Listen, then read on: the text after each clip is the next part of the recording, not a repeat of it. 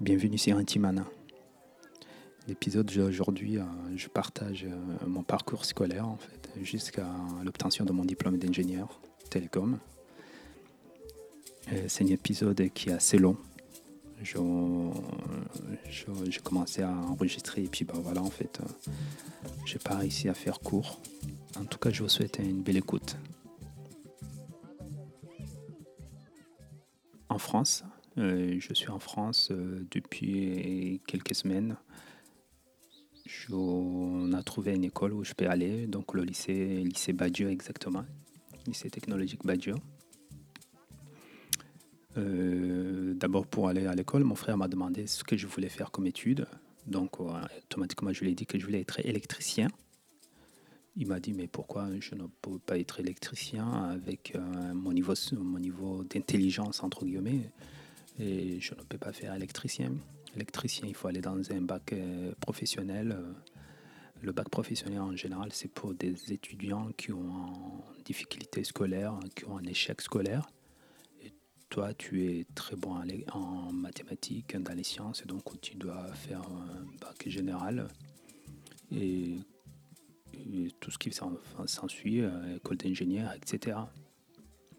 Bah, moi, je venais d'arriver en France, j'allais absolument pas discuter cette euh, proposition, cette euh, décision, plus ou moins. C'était mon frère, il savait plus que, moi. Donc, euh, j'ai dit bah, très bien, je vais faire un bac général. Je savais même pas ce que c'était. Je savais qu'il y avait une dominance mathématique. Comme j'étais assez à l'aise en maths, je me suis dit bah, ça devrait aller. Mais avant d'aller plus loin, je voudrais quand même euh, vous dire pourquoi je voulais être électricien. cette anecdote euh, remonte euh, à ma, quand j'étais petit. Je devais avoir une dizaine d'années. à l'époque, on était encore au Rwanda et mes parents devaient, étaient en train de construire une résidence secondaire pour la famille. Donc, moi, j'étais parti avec ma mère pour l'assister dans, dans les travaux. Euh, c'était chez mes grands-parents. On vivait dans la capitale Kigali et mes parents, donc dans leur dix pays, on était partis pour la construction. Il faut savoir que euh, la construction d'une maison au, pays, euh, c'est assez, assez simple. Il n'y a pas d'architecte, des choses très compliquées.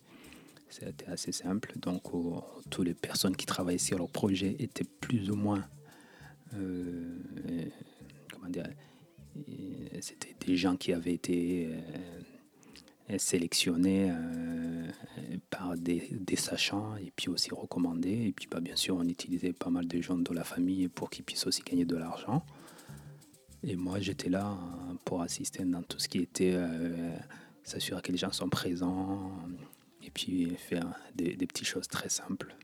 J'avais 10 ans. Et pendant deux, trois semaines, la maison elle est construite, euh, les gens ils étaient payés à la journée et parfois à la semaine. Mais en général, c'était la journée parce que chaque tâche était faite. Et puis à la fin de la journée, si la tâche était finie, la plupart des gens ne revenaient pas le, jour suivant. C'était d'autres personnes qui venaient. Et donc, euh, les personnes qui étaient venues pour, bah, je sais pas, par exemple, pour faire la fondation, participer à apporter des cailloux, était et travaillé pendant la, juste pendant la phase de, construction de la fondation, aller chercher des cailloux. Une fois fini, euh, ben, on faisait l'appel, euh, chacun était payé, euh, et puis voilà. Une semaine, deux semaines, trois semaines, le temps passe, et puis ben, la maison elle est pratiquement terminée. Il y a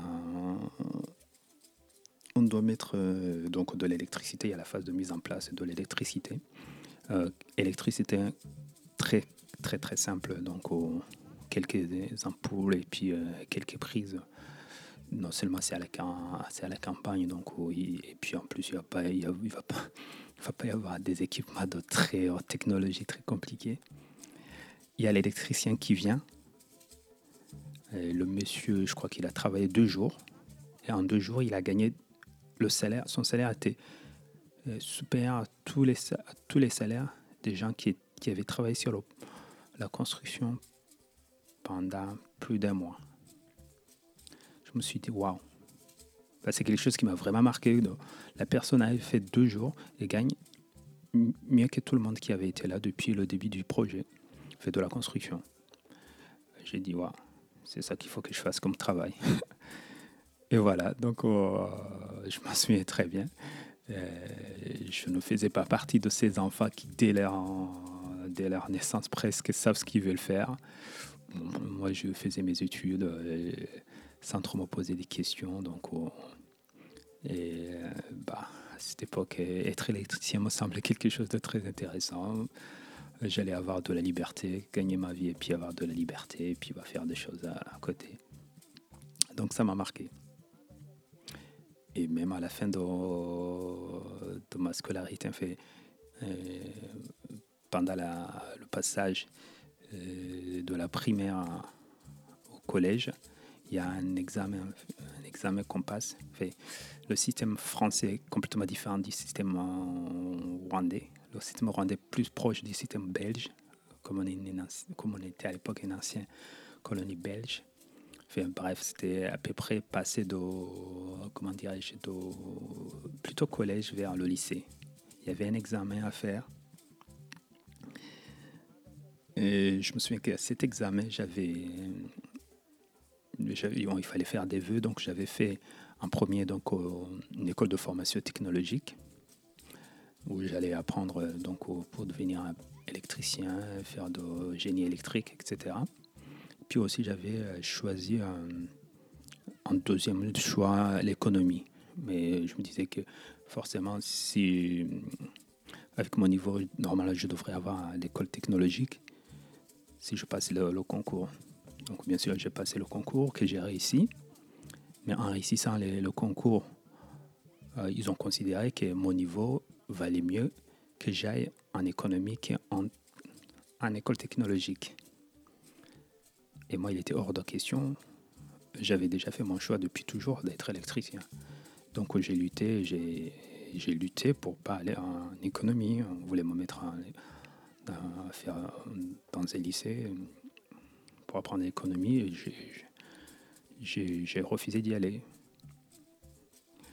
Et c'était pas facile, mais grâce à un ami de famille, j'ai pu euh, entrer dans, dans l'école technologique pour être électricien. Donc quand j'ai quitté le Rwanda, j'étais dans une formation euh, technique euh, pour faire de la génie électrique, etc. Et en arrivant en France, donc pour moi, c'était la suite logique de mes études en, Rwanda. J'allais pouvoir euh, continuer euh, mes études en, faisant euh, de l'électricité. Mais de toute façon, mon choix a été plus ou moins refusé. je je dirais pas refusé. On m'a conseillé, on m'a chaleureusement conseillé les études qu'il fallait faire pour quelqu'un comme moi, entre guillemets. Donc voilà, que je suis parti en, seconde générale, euh, seconde, première, terminale. Donc tout ça, c'était, comme je, l'ai dit dans l'épisode, des épisodes précédents, c'était pas facile, mais j'ai quand même réussi à passer. et, les épreuves. Et puis j'ai eu mon, bac euh, général. Et donc après le bac général, euh, on m'a vivement conseillé de faire une école d'ingénieur, faire une école, une, classe prépa. Et euh, une classe prépa, donc on a estimé que j'avais le niveau pour la classe prépa et puis bah, vu que j'avais des bonnes notes en mathématiques, j'ai pu aller en classe prépa. Euh, classe prépa, c'était euh, une expérience assez, assez enrichissante et très difficile. D'une part parce que la classe, la classe prépa, pour moi, je ne savais concrètement ce que ça voulait dire. On me disait qu'il fallait travailler beaucoup, mais je n'avais absolument pas... comment dirais-je Je n'avais pas je ne réalisais pas vraiment combien il fallait travailler pour combien il fallait travailler. en classe prépa, il faut travailler 24 heures c'est 24 plus ou moins pour réussir, pour pouvoir entrer dans les grandes écoles. Il faut savoir qu'on entre dans une classe prépa pour entrer dans des grandes écoles, entre guillemets les grandes écoles en France. On peut toujours entrer dans, les grandes écoles. Enfin, on peut toujours entrer dans les écoles d'ingénieurs euh, euh, via ben, soit le passage par l'université ou soit directement après le bac. Mais pour entrer dans les grandes écoles, il faut passer par les grandes prépas et puis faire les différents concours et puis etc. Tout ça, c'était abstrait pour moi, mais euh, on m'a dit qu'il fallait faire ça. Donc j'ai dit oui, je vais faire ça. Et arrivé en classe prépa, Sophie et la lutte. je, ne peux dire que c'était la lutte. Bah, il faut savoir qu'en fait, ok, j'avais un bon niveau en, maths et en physique, mais non seulement en classe prépa, le niveau de maths et de physique devient encore plus costaud. Donc, disons que les maths et les physiques, et les sciences, quand j'étais au lycée, je pouvais avoir des très bonnes notes, donc on pouvait compenser toutes les matières où j'étais euh, assez moyen le français, l'anglais, la géographie, toutes les matières que j'avais découvertes juste en moins d'un an avant de passer le bac. Euh, les sciences me permettaient de les de compenser. Sauf que quand j'arrive en classe prépa, je ne peux plus avoir des 18 et des, 17 pour compenser les, le français et l'anglais. et, là, ça va être vraiment très difficile parce que les sciences, tout est difficile. Euh, et l'anglais, on, a un niveau, une exigence au niveau dans l'anglais qui est bah, hors d'atteinte pour moi. Je, découvrais l'anglais, c'était encore plus compliqué. Euh, maths euh, en français, bah, encore le français en classe prépa était des très bons niveaux. Mais je garde un très bon souvenir de, des Français euh, en prépa. Parce qu'en prépa, en fait, on a eu l'occasion, je fais une petite parenthèse, mais en prépa, on a, travaillé le, thème euh, de prépa, c'était l'humain et l'inhumain. Et ça m'avait beaucoup aidé euh, dans la compréhension de ce qui s'était passé au Rwanda. Bah, le génocide en fait en gros parce que pendant ce thème en français on avait étudié en fait les génocides qui, qui avaient eu avant le génocide rwandais, on a appris les différents mécanismes qui avaient fait que les gens ils en arrivaient à, commettre des génocides. Donc ça m'a aidé à comprendre euh, euh, plus ou moins ce qui s'était passé au Rwanda, à mieux appréhender. Enfin bref. Donc euh, le français était une matière très très compliquée, mais c'était une matière dont j'ai plus pris plaisir à faire pendant à cette période parce que j'ai beaucoup appris. Mais malheureusement, j'ai fait un semestre, un semestre, euh, je suis euh, vers janvier. Je ne suis pas resté en prépa, j'ai dû arrêter parce que je n'arrivais plus à suivre. C'était l'échec total. Donc j'ai arrêté en milieu de l'année. Et puis, ben, j'ai attendu pour la rentrée suivante pouvoir partir, retourner pour aller à l'université. Donc, c'était un moment assez difficile parce que ben, ben c'était un échec. Euh, ben, pour quelqu'un qui avait eu l'habitude de plus ou moins tout réussir, c'était quand même un moment assez difficile. Et en plus de ça, il faut savoir qu'à l'époque, j'étais boursier. Et quand on, fait, on, a, on échouait, on n'avait plus droit à la bourse. La bourse était plus ou moins divisée par deux, donc il fallait trouver un moyen pour, pour, survivre, pour bref, euh, l'échec en prépa, donc je pars à l'université. à l'université, donc je vais à l'université générale. C'était un doc de mathématiques et informatique. Euh, bah, toujours les sciences en fait. Euh, en gros, pour l'instant, je, à cette époque, je ne savais plus trop ce que je voulais faire. Donc, en général, comme, comme vous le savez en France, si on ne sait pas ce qu'on veut faire, il est toujours conseillé, tant qu'on peut, de faire les, études scientifiques, et puis parce que ça vous ouvre plus ou moins toutes les portes. Donc je fais les études euh, ouais, mathématiques informatiques. Ensuite, à la fin de ce DOG, ça faisait déjà 5 ans que j'étais à Lille. Enfin, le DOG, en fait, je l'ai fait à Lille. Tout ça, euh, j'étais à Lille, toujours dans le nord de France. À la fin du DOG, euh, je me dis, je me vois mal continuer en maths. Euh, bah, les maths, c'était en fait. Euh, ça, plus on avançait à maths, plus ça devenait abstrait. Et j'y trouvais plus trop le, plaisir en fait. J'avais besoin de faire quelque chose de concret. Euh, j'avais toujours l'impression de faire, en faisant les maths, d'être toujours dans l'abstrait. J'avais vraiment envie de faire quelque chose de concret. Et la mécanique me semblait assez proche de mes envies travailler dans la mécanique. Il me disait, euh, ok, je commençais à travailler dans des choses qui, qui ont rapport avec la vie. Donc je suis parti, j'ai décidé de faire un, passer en licence, en licence de mécanique. j'ai fait un vœu pour la licence mécanique. Et aussi à l'époque, euh, je me suis dit que ça faisait pas mal de temps que j'étais dans le nord de France. Que c'était, ça serait intéressant de partir à Paris pour découvrir une, nouvelle ville. Et donc, euh, bah, j'ai fait un vœu pour aller à, à l'université euh, de Paris, l'université Paris 6, Pierre-Marie Curie.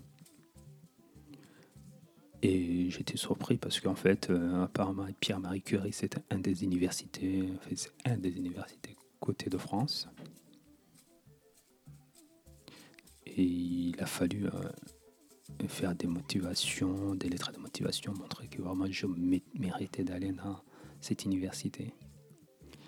À chaque fois, j'étais toujours surpris par euh, euh, ce côté sélection, de montrer qu'on vaut quelque chose. Après, moi, je comprends, hein, peut-être euh, c'est une façon de, sélectionner, de montrer vraiment qu'on mérite quelque chose. Bah, pourquoi pas donc euh, j'ai postulé et, mon dossier a été accepté. Et aussi euh, j'ai pu avoir, euh, là j'ai été retourné dans le, système classique, donc j'avais droit à ma bourse comme, comme avant. À savoir que comme j'avais pas de famille, j'étais plus ou moins tout seul. Euh, j'avais droit à la bourse, euh, le dernier échelon. Je crois que c'est l'échelon, l'échelon numéro 5. Ouais, bah, j'avais la totale en fait. J'avais le, ce qu'on pouvait avoir de mieux. Euh, même si c'était, c'était pas grand chose par rapport à la vie à Paris. ça couvrait ce qu'il faut pour, pour étudier. Quoi. On peut pas faire la fête et s'amuser avec ça. Donc je me retrouve à Paris, à la résidence Concordia. Et récemment d'ailleurs, j'ai appris que Concordia, euh, c'est la résidence où s'est tournée euh, des séries Netflix. Mary in Paris, I don't, je ne me souviens plus, mais apparemment il y a une série, euh, une série Netflix qui est tournée dans ma ancienne résidence universitaire. Donc voilà, petite anecdote, rien à voir, mais pourquoi pas. En tout cas, c'était euh, la résidence était très, vraiment très bien située. Elle était rue, dans une rue parallèle, rue Tournefort, rue parallèle à, la rue euh, Mouffetard, Mouffetard, la rue connue de, du quartier, dans le 5e, derrière le Panthéon. Et c'est vrai que quand je suis arrivé à Paris, euh, je me suis fait, pour moi, c'était un autre monde. Sincèrement, c'était un autre monde. J'étais à côté du lycée Henri IV. Et tout est, en fait, euh, je suis allé à, la bibliothèque Sainte-Geneviève, où il fallait avoir une carte et, faire la queue pour, pour entrer dans la bibliothèque, tellement il y avait du monde. Il y avait tous les étudiants de Paris, euh, Sorbonne, qui, vient, qui venaient à, à la bibliothèque Sainte-Geneviève. Et donc, la première fois que je me suis entré dans cette bibliothèque Sainte-Geneviève, je me suis dit, waouh, c'était vraiment la bibliothèque très beau, euh, l'architecture euh, magnifique, des livres, des encyclopédies, euh, bah, des choses pour impressionner. Quoi. Et là, je me suis dit, mais on ne peut pas rater ses études si on, a, si on, si on, fréquente une bibliothèque pareille. Quoi. Je me suis dit, on peut. En tout cas, c'est la première réaction. Je me dis, mais on ne peut pas rater ses études en fréquentant une bibliothèque pareille. On n'a pas droit. Tellement c'était trop beau et trop impressionnant. Quoi. Donc, je, je, suis dans cet environnement des lycées Henri IV, le Panthéon, bibliothèque Sainte-Geneviève. Et là, vraiment, je commence à réaliser ce que ça veut dire les grandes écoles, parce que pas loin, il y a aussi la, les, Ulm euh, et le labo Pierre-Marie Curie. Donc, c'est vraiment, on est dans un quartier, il y a beaucoup, on sent qu'il y a beaucoup de savoir, beaucoup de. Euh, comment dirais-je il y, a il y a beaucoup de, de grandeur. Vraiment, il y a je, le cinquième autour de la, euh, du, Luxembourg, il y avait vraiment de quoi impressionner, euh, des bibliothèques, des librairies, tout, tout ce qu'il faut. Et donc là, je commence à comprendre ce que ça voulait dire des grandes écoles, pourquoi les gens fait étudier pour entrer dans les grandes écoles. Parce que oui, euh, vraiment, en étant à Lille et en étant à Paris, j'ai eu l'impression qu'on n'avait pas accès à même. on peut avoir accès aux mêmes informations, mais on parle au même monde en fait. On peut pas, on peut pas, on peut pas voir les choses. Euh, pour moi, j'ai pu vraiment comprendre les choses beaucoup mieux. Et voilà, ok, voilà, c'est pour travailler dans ces endroits-là, c'est pour fréquenter c'est ce genre de lieu. Et voilà. Donc, euh, je, je, je m'installe dans le cinquième, je fais mon. Je commence ma licence. Bah, ça se passe très bien. Euh, je me fais de nouveaux amis. Euh, la vie est assez tranquille, la vie étudiante, quoi. Euh, pas de grands soucis, euh, à part mes soucis familiaux, dans ma famille qui, qui est restée dans le, dans le pays, dans, les difficultés. Mais la vie à Paris, c'est très simple. On est étudiant. Le seul souci pour moi quand on est étudiant, c'est valider ses, ses semestres, s'assurer qu'on a encore des pâtes, une sauce, sauce tomate. Et puis bah voilà, vivre euh, voilà, tant que boursier, c'est très simple la vie d'étudiant. Voilà.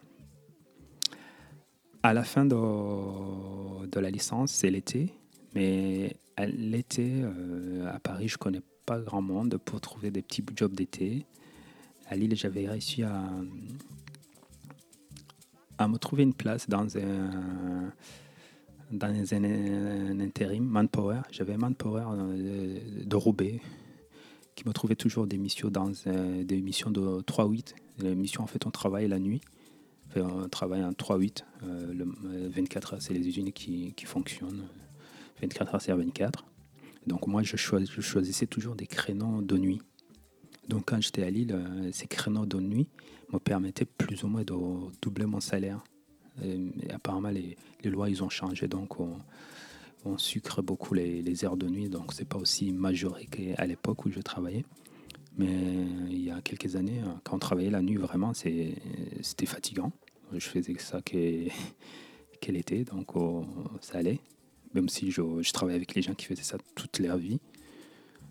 je ne sais pas comment ils faisaient pour tenir, mais voilà. Donc je travaillais de nuit et euh, mon salaire a été doublé. Et ça, c'était super. Mais là, j'arrive à Paris. À Paris, je n'ai connu personne. Euh, je postais dans quelques euh, intérims. Manpower, il voit que j'ai travaillé à Lille, donc ok, je suis quelqu'un de fiable. Ils m'ont ils m'ont bah, ils me font confiance, mais ils n'ont pas beaucoup de missions. J'ai quelques missions, essentiellement des déménagements. À Paris, en été, il y avait pas mal de déménagements, donc je faisais beaucoup de déménagements. Mais c'était pas assez continu, donc c'est pas terrible.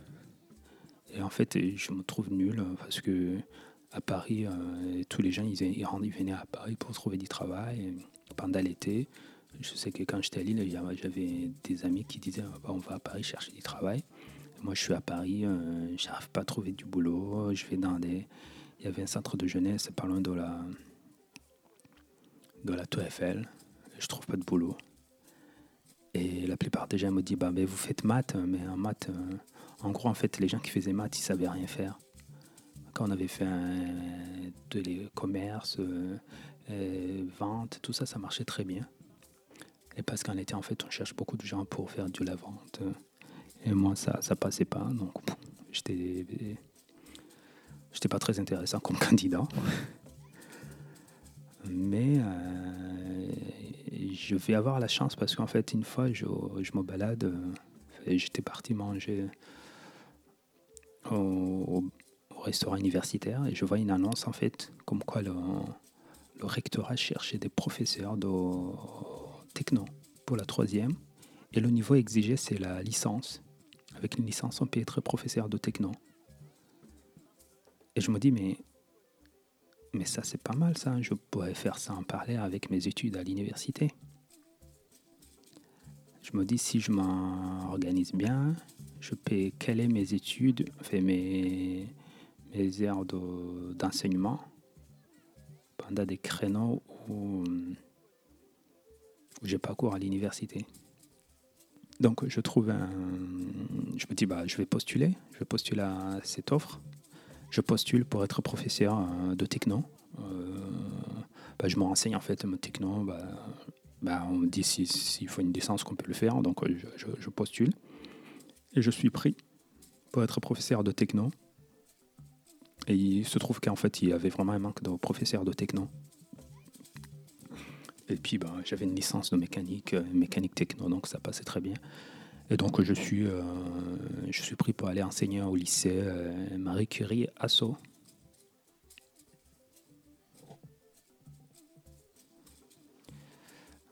Et donc, j'arrive Marie Curie à lycée euh, très très beau lycée, euh, les élèves euh, bah, de bonne famille en fait, des familles CSP+, donc c'est des enfants très simples à, gérer, pas de problème, pas de soucis. Un lycée très bien, très bien situé, les enfants bien élevés. Et en plus, à l'époque, il n'y a pas encore trop les téléphones portables, tous les, les réseaux sociaux. Donc, je ne sais pas ce que ça donne maintenant, mais en tout cas, c'était très bien. Ça se passe très bien. Les collègues m'accueillent, m'ont facilité l'intégration. donc tout se passe bien. Et en plus, donc je suis payé hein, comme professeur. Donc ça, ça me fait vraiment du bien au niveau de budget. Et en plus de ça, je suis payé pendant les vacances. Je me dis, waouh, J'étais professeur contractuel. Contractuel, en fait, on est payé pendant les vacances. Enfin, à l'époque, on était payé. Maintenant, je ne sais pas ce que ça donne. Mais j'étais payé pendant, bah, pendant que j'enseignais, pendant les deux semaines de vacances. Et plus pendant les grandes vacances. et ça, c'était excellent. C'était excellent. Je pouvais vraiment respirer. Donc, euh, mais allez, par contre, je devais travailler beaucoup parce que j'avais aussi l'université, la maîtrise que je devais passer. J'étais entré en maîtrise, donc maîtrise plus euh, l'enseignement. Donc je fais les deux. Euh, je, travaille beaucoup, mais ça va. J'arrive à, j'arrive à m'en sortir. C'est donc je fais ma maîtrise. C'est la fin de la maîtrise. Euh, à la fin de la maîtrise, il faut postuler pour soit continuer en 2ES, 2A, 2S, ouais, c'est ça. J'ai complètement oublié tout ça. Et moi, j'avais clairement dit que je voulais pas faire des grandes études, enfin, des études de DEA, doctorat, tout ça. Euh, j'avais deux. j'avais vu comment mes frères avaient galéré avec leur doctorant pour trouver des post-doc et des choses comme ça. Je me suis dit, waouh, j'ai pas envie de faire autant de longues études pour encore galérer à trouver du travail. Il fallait que je travaille. Je me disais que j'ai envie de finir mes études et travailler. Donc, une école d'ingénieur, ça serait pas mal. donc, j'ai postulé pour les écoles d'ingénieurs. Les écoles d'ingénieurs, en gros, si je, je m'en foutais du travail, mon travail, et ce que j'ai toujours voulu faire, en fait, c'était il, faut il, faut, il fallait que je trouve un travail qui me permette de gagner ma vie et puis surtout voyager. Donc j'avais postulé pour les ponts et chaussées parce que je me disais qu'il y a toujours des choses à construire. Donc j'aurais l'occasion de voyager à l'étranger pour travailler dans des projets à l'étranger pour la construction des, ponts, des maisons. Et j'avais aussi choisi un télécom parce que c'était le début de déploiement des réseaux mobiles. Je me disais, assez ah, sûr qu'on va falloir aller à l'étranger installer des réseaux mobiles. Donc tout ce que je faisais, mes études devaient me permettre de voyager. Je devais euh, faire des études qui me permettent de trouver un travail et que ce travail devait me permettre de voyager. Et donc je fais les études de... Je postule pour les, les ponts et chaussées, les, télécoms. J'avais postulé pour d'autres écoles. Euh, ponts et chaussées, j'avais été rejeté. Mon dossier avait été rejeté. J'ai eu le, les télécoms. J'ai eu télécom à Paris pour les entretiens. J'ai passé les entretiens, j'ai été pris. Et euh, j'ai vraiment eu de chance. On était deux. On était deux personnes qui venaient de la méca. Euh, parce qu'en fait, télécom, c'était beaucoup plus physique. C'était vraiment très orienté physique. Donc il y avait beaucoup de gens qui venaient d'informatique ou de vraiment physique, pure physique. On était deux personnes de mécanique. Ce qui fait que les deux, trois mois de, début, c'était vraiment très difficile pour, pour, trouver le rythme. Mais euh, après, j'ai trouvé le rythme. Et euh, j'ai pu suivre sans problème.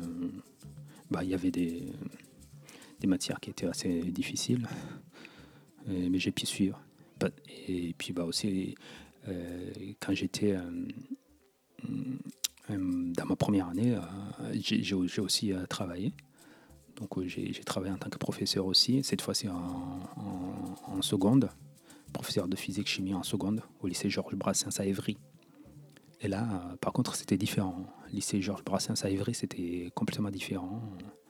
Je pense que je vais faire un, podcast sur, euh, sur ça, un petit podcast, un cours sur mon expérience en tant que professeur. Mais à Évry, c'était vraiment très difficile parce que là, c'était pas CS, c'était vraiment plutôt des, familles, des enfants des familles très ouvriers, euh, avec pas mal de difficultés. Euh, euh, mais ça s'est bien passé. S'est bien passé. et donc, oh, bah, je fais un parallèle professeur à, seconde pour quelques classes. J'avais quatre classes.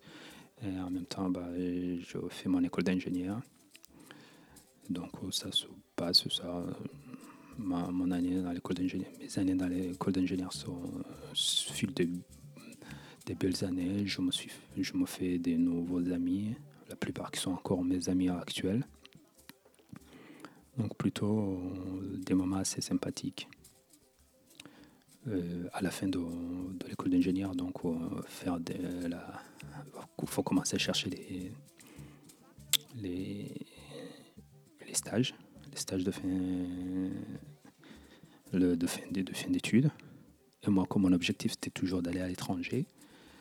À l'époque, j'étais, c'était compliqué parce que je n'étais pas encore français, donc euh, j'ai pas mal postulé pour des, entreprises à l'étranger, mais souvent mon dossier il, était sans suite. j'en ai envoyé des CV, des CV. Et quand j'y pense, je me dis que sans doute je devais mal faire. De toute façon, je faisais tout seul. Ou c'est parce que j'étais pas français qui regardait pas français, donc encore compliqué pour faire des papiers. En tout cas, j'ai postulé partout en Europe, partout, partout, en Allemagne, en Hollande, en Belgique. Je voulais voyager, je voulais aller, pardon, je voulais découvrir d'autres pays. Fait bref. Mais un jour, je vois une annonce d'une entreprise pour un projet, pour un stage dans le sud de France, à Nice. Et le stage, je m'en foutais en fait. Mais ce qui m'intéressait le plus, c'était la société qui était en charge du stage. Euh, la société était une société euh, américaine. Cette société américaine euh, donc, euh, était venue en France pour la mise en place de la, technologie 3G pour Orange dans le sud de France. J'ai dit, waouh, c'est ça qu'il me faut. Il faut absolument travailler pour cette société américaine parce que de toute façon, euh, comme ça, je vais entrer dans la boîte. Une fois dans, je suis dans cette entreprise, ils vont, bah, quand ils vont partir aux États-Unis, ils vont m'amener avec moi. Ils, ils, vont me connaître, donc ça sera beaucoup plus facile pour partir aux États-Unis. Donc, je suis parti à ce stage non pas parce que le sujet m'intéressait, mais parce que la, société, c'était une société américaine. J'ai dit, ah, ce stage, c'est pour moi. Donc euh, j'ai postulé, on était deux, on a postulé, et ça marchait. Et ce fut un des, très bons moments que j'ai passé en France aussi. mon stage, mon stage d'un an, euh, ouais, ça commençait janvier jusqu'à fin août.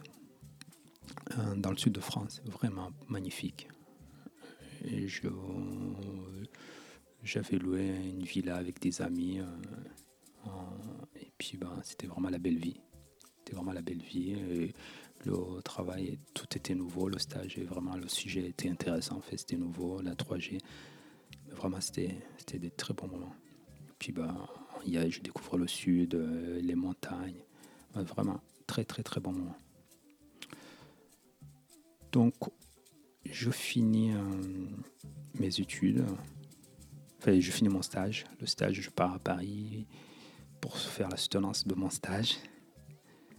Et donc, on va, tout se passe bien. Bah, je valide tout en fait. Et donc, euh, je suis. Euh, donc, je suis. Bah, j'ai le diplôme d'ingénieur. Et voilà, euh, à partir de là, je commençais à travailler en tant qu'ingénieur télécom. Et là, je, je vais vraiment avoir l'occasion de, voyager.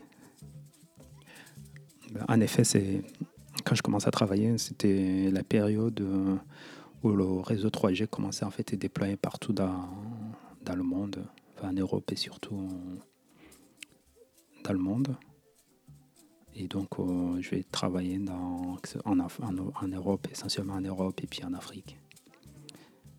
Et j'aurai l'occasion de partager quelques, quelques voyages que j'ai fait euh, en, Afrique et puis euh, mes expériences en, en tant qu'ingénieur télécom. Cet épisode était assez long. Je ne sais pas comment j'aurais pu le réduire. J'ai essayé de faire court. Mais en tout cas, si vous avez réussi à aller jusqu'au bout, bah, je, vous en remercie euh, d'avoir passé ce moment avec moi. Euh, voilà. Euh, je vous retrouve la prochaine fois et puis je vous souhaite une belle journée. Il se fait tard ici au Japon. Et puis une belle journée ou une bonne soirée. À très bientôt. Merci. Ciao.